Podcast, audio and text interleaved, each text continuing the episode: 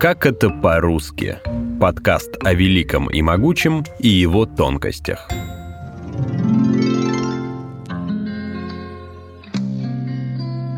Только представьте, в 60-е в СССР поэты были суперзвездами и могли собирать стадионы фанатов. Роберт Рождественский, Андрей Вознесенский, Белла Ахмадулина, Евгений Евтушенко.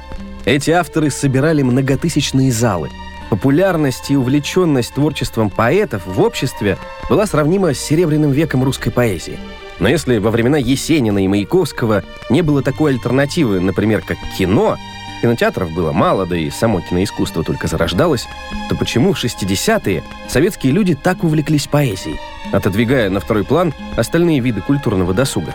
Некоторые историки объясняют это хрущевской оттепелью – 1956 году Никита Хрущев прочитал доклад, в котором рассказал о культе личности Сталина и массовых репрессиях. Доклад, хоть и произвел эффект разорвавшейся бомбы, послужил отправной точкой для смягчения политического строя.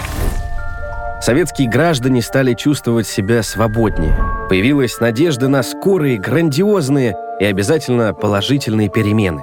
Тогда-то и появились шестидесятники – Шестидесятниками называют целое поколение советской интеллигенции, которое сформировалось после 20-го съезда КПСС, на котором и был развенчан культ личности Сталина.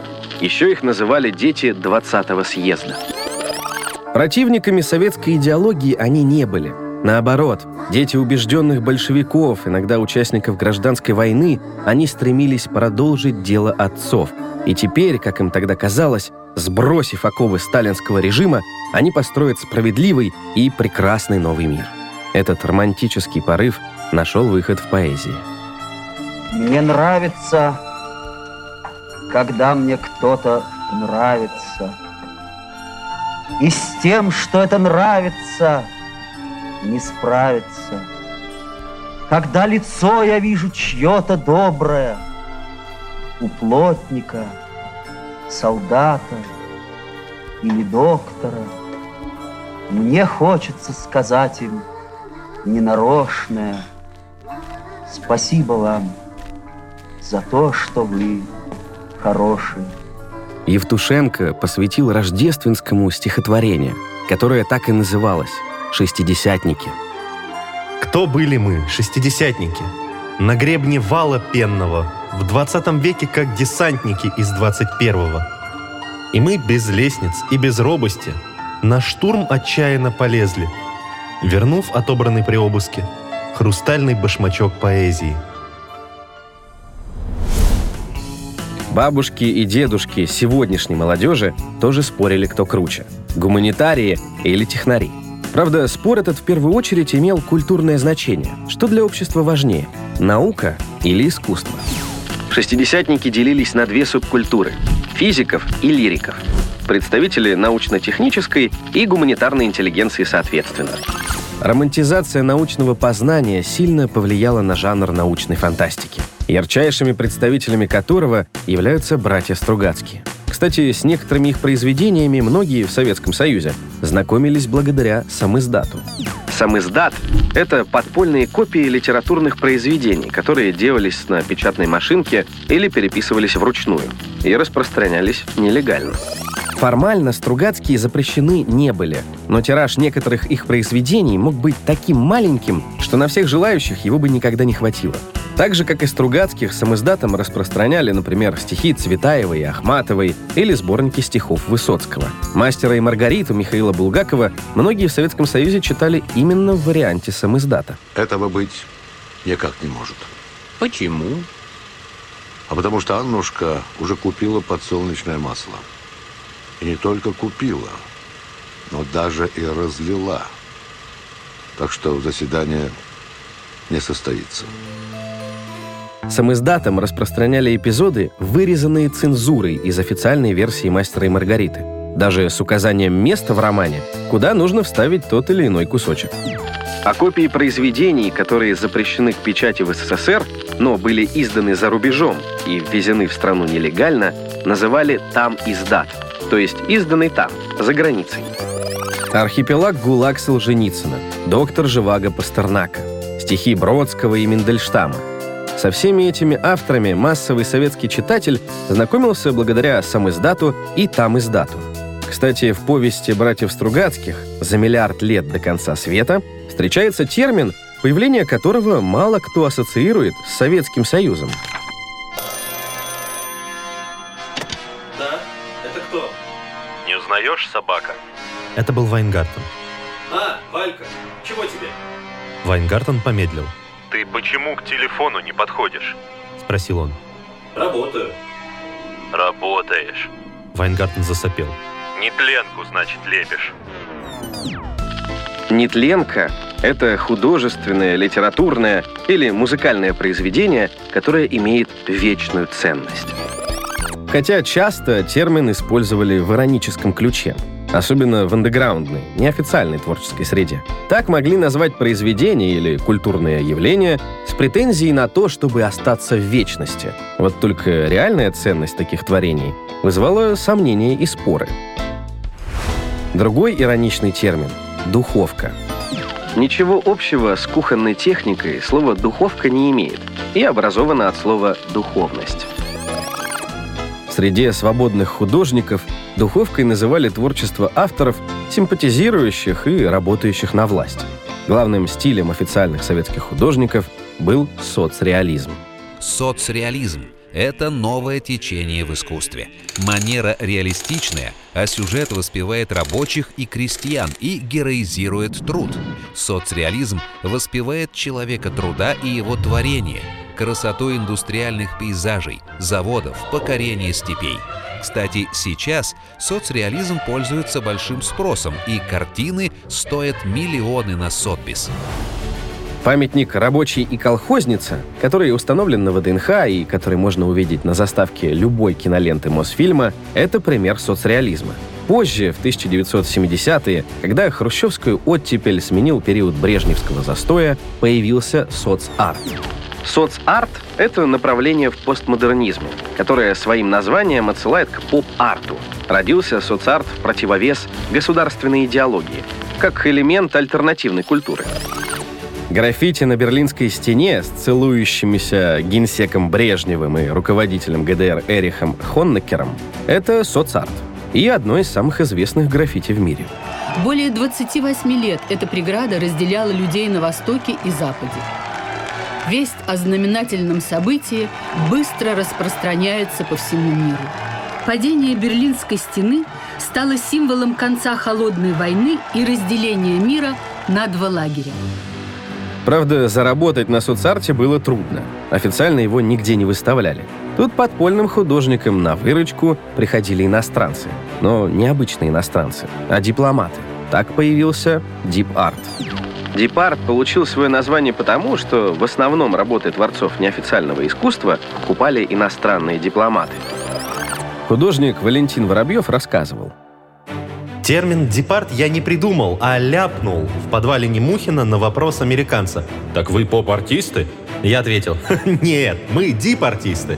А художник Никита Алексеев часто превращал свою однокомнатную квартиру в неофициальную галерею. Так появился апт-арт. От слова «апартаменты» и «арт» — искусство. То есть дословно «квартирное искусство». Хотя квартирное искусство у многих ассоциируется скорее с квартирником. Неофициальные выставки, литературные чтения и, конечно, концерты – все это называли квартирниками. Запись авторского исполнения поэмы «Москва-петушки» Венедикта Ерофеева была сделана именно на квартирнике. Булата Куджава, Владимир Высоцкий, Юрий Висбор. Для них поначалу дорога на телевидение и радио была закрыта, как позже например, для Цоя, Гребенщикова и Летова. Послушать любимых исполнителей вживую можно было только на таких неофициальных концертах.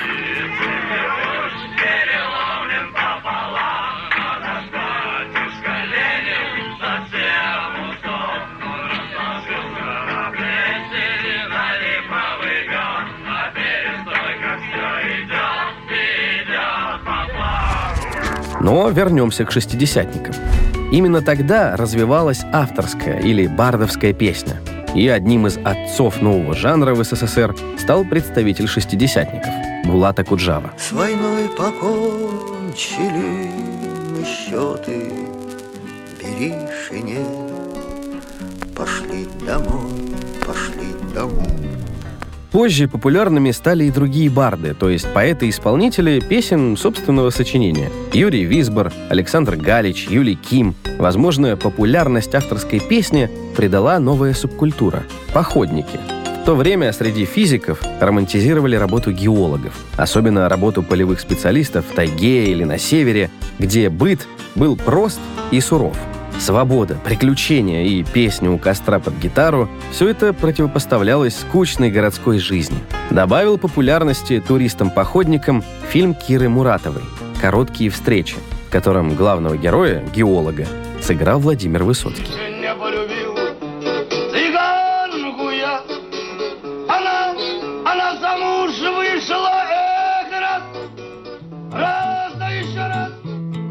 Том же 1967 году вышел фильм «Вертикаль», где тоже были песни Высоцкого. Но еще задолго до того, как Высоцкого стали снимать в кино, он уже был звездой. Как же люди о нем узнали? Ну, опять же, самиздат. Подпольно издавали не только книги, но и музыку. Именно аудио-самиздат познакомил слушателей по всей стране с бардами. До появления и массового распространения магнитофонов, а следовательно и кассет, музыку слушали на пластинках – Самодельные пластинки называли ребрами. Как появилось такое странное название? Делали такие пластинки из рентгеновских снимков. Если бы вы поднесли ее к свету, то увидели бы снимок чьих-то легких или сломанных костей, рассказывает научный сотрудник и хранитель фона фонда Музея современной истории России Михаил Александрович Полищук. Запись музыки на костях была одним из видов спекуляции, и в СССР было уголовно наказуемым преступлением. В каких-то регионах предприимчивые люди шили кожаные тапочки, где-то делали дубленки, а в Москве и Ленинграде записывали музыку на отработанных рентгеновских снимках – Достать рекордер, чтобы записать пластинку, было не очень сложно. Многие делали их сами. Отработанные рентгеновские снимки брали в поликлиниках или больницах, а вот чистую основу можно было и купить. Записывали то, что пользовалось популярностью, и что тяжело или нельзя было достать на обычных пластинках. Например, западную музыку. Это мог быть джаз, буги-вуги, Элвис Пресли и тому подобные вещи. Считается, что кости, или как их также называли ребра, начали постепенно выходить из употребления с конца 50-х годов. С началом производства советской промышленностью магнитофонов они становились все менее популярными, потому что музыку стали переписывать и слушать через магнитофон. Камера, мотор. Только представьте – в год в СССР в кино ходили 4 миллиарда зрителей. И это при населении в 290 миллионов. Один фильм мог окупиться 10 тысяч раз. Смотрят и наши, и не наши одинаково хорошо. Несмотря на то, что власть регулировала кино жестче, чем другие сферы искусства, шестидесятники оставили после себя яркий след в кинематографе. Главные звезды советского кино – Евгений Леонов, Иннокентий Смоктуновский, Олег Табаков, Евгений Евстигнеев, Юрий Никулин и многие другие – по образу мышления были шестидесятниками. Самые известные фильмы той эпохи — это «Я шагаю по Москве» Георгия Данелии, «Летят журавли» Михаила Колотозова, «Добро пожаловать» или «Посторонним вход воспрещен» Элема Климова. Наверное, главный фильм «Шестидесятников» — это «Июльский дождь» Марлена Хуциева, в котором снялся и исполнил свои песни Юрий Висбор. А вы когда-нибудь прививали себе яд курары? Вы, Алик? Я нет. Я не прививал себе яд курары. Мне приходилось иметь дело с более приятными вещами. Например, с сиренью. Однажды я пролежал четыре дня в кустах сирени. В сиреневом садочке? Вот именно. Было только одно маленькое неудобство. Вокруг были их танки, а впереди было наше минное поле. А сирень была крупная, такие грозди. Болтались при цели. С тех пор я не люблю запах сирени. А заодно и черемухи. Спокойно, товарищ спокойный. Эпизод подготовлен совместно с Музеем современной истории России. На подкаст можно подписаться на Яндекс Музыки, Spotify, Apple Podcast, Google Podcast, CastBox, SoundStream и Megago. Не путай конец и кончину, Рассветы, как прежде, трубят. Кручина твоя не причина, А только ступень для тебя.